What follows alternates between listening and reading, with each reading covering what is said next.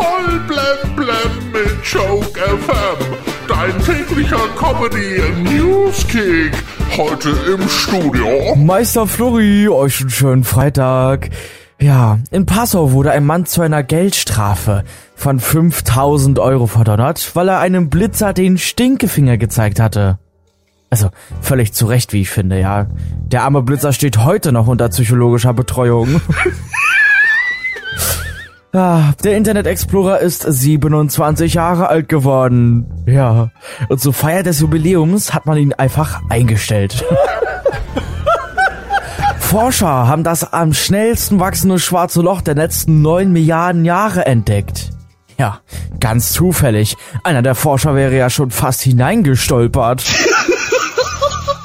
Oh Gott. Die Regierung in Luxemburg hat jetzt die ersten Schritte zu einer Cannabis-Liberalisierung auf den Weg gebracht. Ja, eine gute Entscheidung. Die Holländer haben halt etwas Ruhe verdient. Die Posttochter DHL erhöht ab dem 1. Juli das Porto.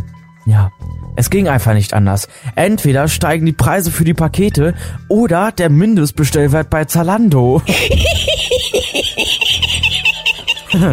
Wie so ein quietschender Reifen, ey.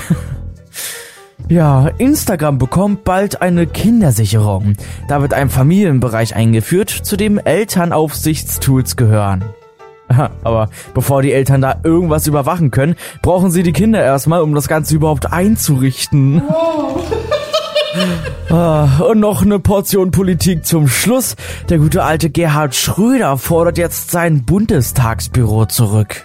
Ja, er will es allerdings nach Moskau verlegen. Voll blem blem auf Joke FM und auf joke-magazin.de.